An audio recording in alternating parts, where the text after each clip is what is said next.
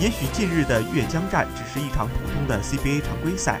但对于广东东莞银行的年轻球员们来说，却是一段值得反复回味的经典对决。在三大主力缺阵的情况下，凭借着年轻球员和替补队员的给力发挥，华南虎在主场通过加时，以一百二十九比一百二十七绝杀击败了老对手新疆男篮，从而在一周内第二次战胜对手。而众多年轻队员的能力也通过本场比赛得到了充分展示。赛后，主教练杜峰动情地直言：“我真的为他们感到非常骄傲和自豪。”取得本场胜利后，广东队也已是七连胜，继续保持着新赛季不败的记录。而比连胜更可贵的是，能在如此困境里赢下这样一场比赛，对于志在夺得第九冠的华南虎来说，无疑是前行路上的巨大。